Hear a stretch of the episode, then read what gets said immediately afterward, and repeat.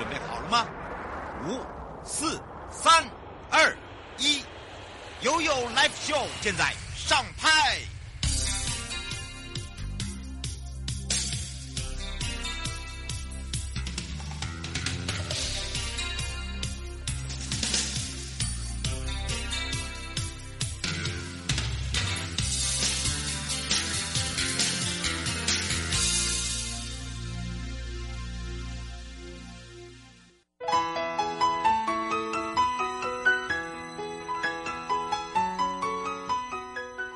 好的，这一次回到了 You Live Show FM 零四点一正声广播电台，陪同大家，我是你的好朋友瑶瑶。好，在今天的生活法律生活法庭呢，上半段是高永珍检察事务官呢，要跟大家来好好的来聊一聊哦，这个跟我们生活中有相关的车祸肇事你不懂的法律哦。那么在下半段的部分呢，由杨淑文检察官呢要讲到国民法官制度，其实有罪怎么认定哦，这很重要。很多的民众还是对这个。这是这个大疑问，所以今天在刑度上面，我们如何决定？要来告诉你。马上先回到高永珍检察事务官时间。就让这首歌今夜一直重复，我们都没错，只是看清楚，原来不懂的事。没有什么好说，现在先不要说，就让我们沉默。最后的拥抱，爱情的终点。回忆一触即发，如何忍住眼泪，不让它哭得稀里哗啦，触景生情，这样好吗？从今以后各走各的路，身上留有你的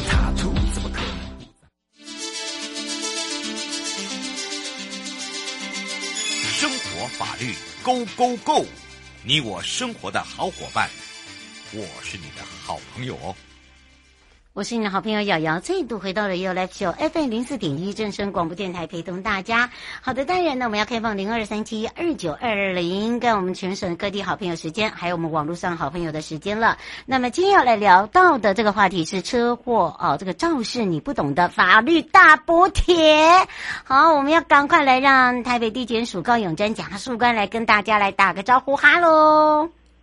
Hello，主持人瑶瑶以及各位听众午安。是，我们接下来聊到这个车祸肇事哦，可能触犯的一些罪，我们也把这个实际案例来跟大家分享，包含了最近哦，这个有一个我们化名小明呐、啊，白天在职场上被老板批评，心情美送哈，所以呢，这个晚上化身这个路怒族啊，路怒族可能大家还不大了解，我们请教一下检察事务官好了。是是，这个是可能现在有一个比较呃年轻人的说法，嗯，是是是 是是，他们就是认为说，如果在马路上，然后这个比较容易发怒，或者是以比较不合规定的方式来这个行驶哦，然后来宣泄他自己可能一个情绪，那这个时候我们就会称之。给它一个名称哦，比较流行的用语叫做路怒怒族，对。对，就是道路上会很容易生气的一个族群哦。没错，所以哦，下次你听到哦，有些这个呃，我们在法律上的呃，这个或者是在电视上啊，呃，文字上听到啊，好，就不要认为说那是什么族啊。不是存款不足，也不是盛年，不足是路上会愤怒的族群，叫路怒族 哈。而且呢，他在夜间驾车啊，在复兴南路飙车，就在这个看到交叉路口红灯啊，也没有打算停，就给他闯。可是不慎呢，就撞上刚好的这个绿灯直行过的机车骑士，就是这个骑士呢，人车倒地，虽然骑士有戴安全帽，但是还是受伤了，而且没有办法动。那请问一下，我们这个小明呐、啊？这个行为已经太过火了啊！已经真的叫做路怒族了，好，是不是已经构成刑法上的犯罪？我们从这一个案例来把这个他到底有什么样的一个罪行，然后又涉及到什么？我们来请教一下检察官了。是是，那像本件的案例这样的一个车祸肇事，可能会触犯刑法上的哪些犯罪呢？哈、嗯，那这个交通事故它引发的一个刑事上的责任。它是指说，在交通事故的一个发生的过程中，那驾驶人应按他的情节，他是可以注意的，但是他呃，并且是能注意的，那但是他却没有注意而不当驾驶的一个行为。那这样的行为如果导致了他人的受伤或甚至是死亡的一个事故结果发生的话呢，就会构成刑法上的一个过失伤害，啊，过失重伤害或是过失致死的罪行哦。那这时候就要负担刑法上的一个刑事责任了哈。嗯，那在呃旧法的时期，那如果说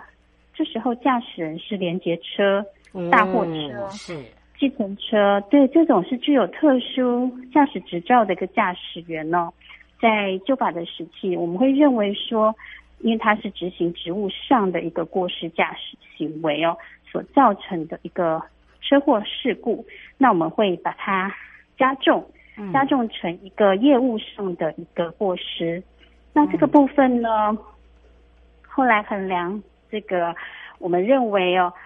呃，虽然他们是。常常在这个以驾驶为业的一个驾驶员哦，但是如果光用这样的一个业务的性质，就是你从事这个工作，那你就必须要加重责任的话，似乎对从事这个工作的人的责任似乎显得过苛了。嗯，好，所以我们目前已经修法废除掉了这样的一个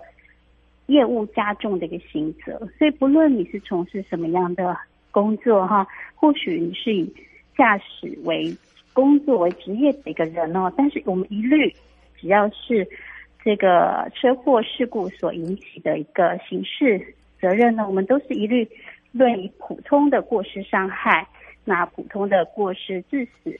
或者是致重伤等罪责。嗯，是哦。吴先生想请教一个问题哦。如果说呃，这个像刚刚他才知道路怒族哦，他说如果对方也是未成年的话嘞，呃，是指说对方呃，就是说如果小明对肇事的人是未成年的话，对啊，这个部分的话，我们就可能会回归到这个刑法上嗯的一个责任能力的规定。嗯，看他是几岁。那通常如果你是未满十八岁的人，因为通常可以开车的应该不至于少于十二岁啦。对，好，对，因为你会开车骑车嘛，通常是介在十六到十八岁之间的未成年人哈。嗯，这个时候如果你开车触犯了这样的一个行为，因为你是行成立的是刑法上的一个罪责，所以我们按照刑法的规定。是减轻其刑啦，嗯，就是按照法定的刑来减轻其刑，你还是得要负担相关的一个刑事责任，嗯，是这样子。那当然民事上，民事上也是要赔嘛，对不对？哎，是是是，没错，因为这个部分可能就会由你的法定代理人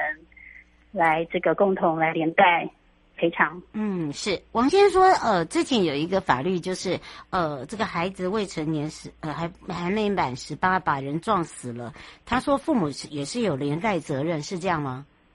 对，他这边的连带责任，应该绝对是指民事上的赔偿责任，嗯、好，因为我们刑法上的责任是属于这个个人主义的，嗯，那原则上就是刑事责任只会归在这个未成年。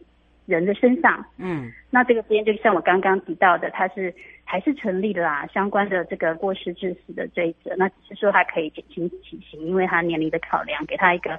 呃自新的机会。好，那至于法定代理人要连带负责哈，那这个一定绝对是指民事上的赔偿责任，嗯，因为你们你可能民事上必须要给这个被害人一些相关的医药费、精神抚慰金，或是相关这个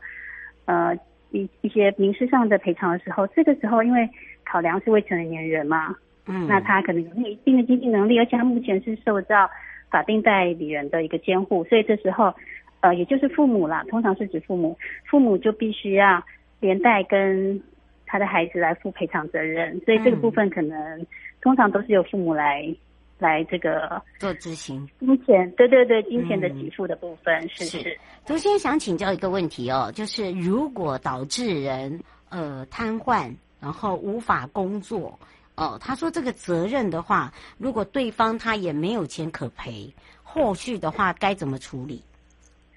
呃，这个部分呢，一个有点复杂，我们 这个是可能就是回到了，因为。他这边提到钱的问题嘛，嗯、所以这边可能已经我们就跳脱刑法的责任了哈。对，虽然我们这边主要是讲刑法的规定，那我们就跳脱刑法的责任，因为他问的问题是针对民法的部分了哈。那民法的部分的话，呃，因为你有提到说他比较呃遇到的对象刚好。他说对方也没有没有办法赔钱，也没有钱赔。对，嗯，那这个时候可能就是第一个哈，你当然你还是要提告嘛，因为你提告才有索赔的依据。那等到民事法院判赔了下来，因为如果说你已经瘫痪了，他可能会有一些。像是劳动能力、精神，对对对，精神补补偿金这些，应还有当时的医药费，好，这些应该都是可以列入民事赔偿的一个范畴。嗯，好，那这个部分等于等到拿到确定判决之后，只能够再请这个法院来清查，看他有没有什么财产。啊，如果真的真的没有财产的话哦，嗯，可能就是看看说他有没有，比如说他是连接车司机。嗯，那或许他当时是在执行职务业务，嗯，那或许这个时候的话可以看看是不是他是因为执行职务的话，那他的雇佣人可能也就必须要连带责任。那通常公司都比较有有财产嘛，嗯，对哦，可能要提醒涂先生，对你可能要去再再再有如刚才讲书官所说的哦。对，去做再清查看看他的财产的状况的一个清查，嗯、因为将来那些都是可以当做，如果你拿到了民事的一个胜诉的判决，哈，都可以执行对方的财产，但是你可能就是要先清查一下，嗯，到底有没有财产。那、嗯啊、如果真的没有财产的话，也没有任何公司可以连带赔偿的话，可能就真的只能够拿一个。被害补偿金，真的，对对对，我们就要来申请国家的犯罪被害人的补偿金，没办法了。嗯，这个真的是。也是提醒大家，我我觉得做任何事情哦，这个冲动这两个字哦，是人家常常在讲说什么要这三三分钟再想一下，不用三秒钟让你想，好不好？冷静一下，好，不要太激动。好，